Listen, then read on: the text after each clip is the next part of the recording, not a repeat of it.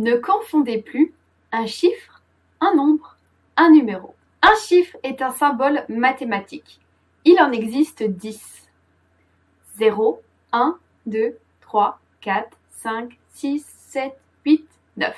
Par exemple, je ne connais pas bien les chiffres romains. Un nombre. Un nombre représente une quantité, une valeur. Un nombre peut être composé d'un ou de plusieurs chiffres. Par exemple, quel est le nombre d'habitants en France? Un numéro.